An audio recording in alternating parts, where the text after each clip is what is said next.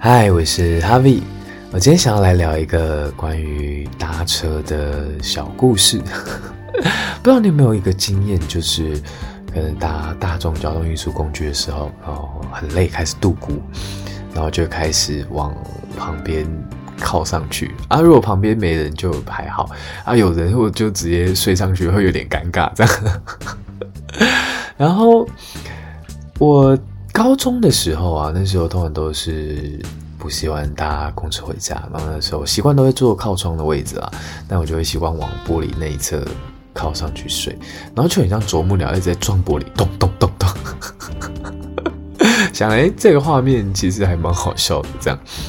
然后有一次我跟朋友聊到这个话题，然后她是一个女生，她就说她有一次在啊、搭客运的时候就。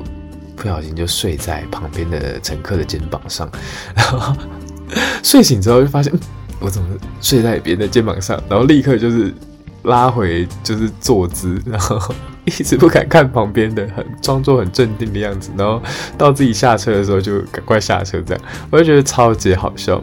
我就跟他说，如果我是旁边的那个乘客的话，我就会 在他。就是醒来，然后坐直椅背的时候，跟他说：“不要装没事。”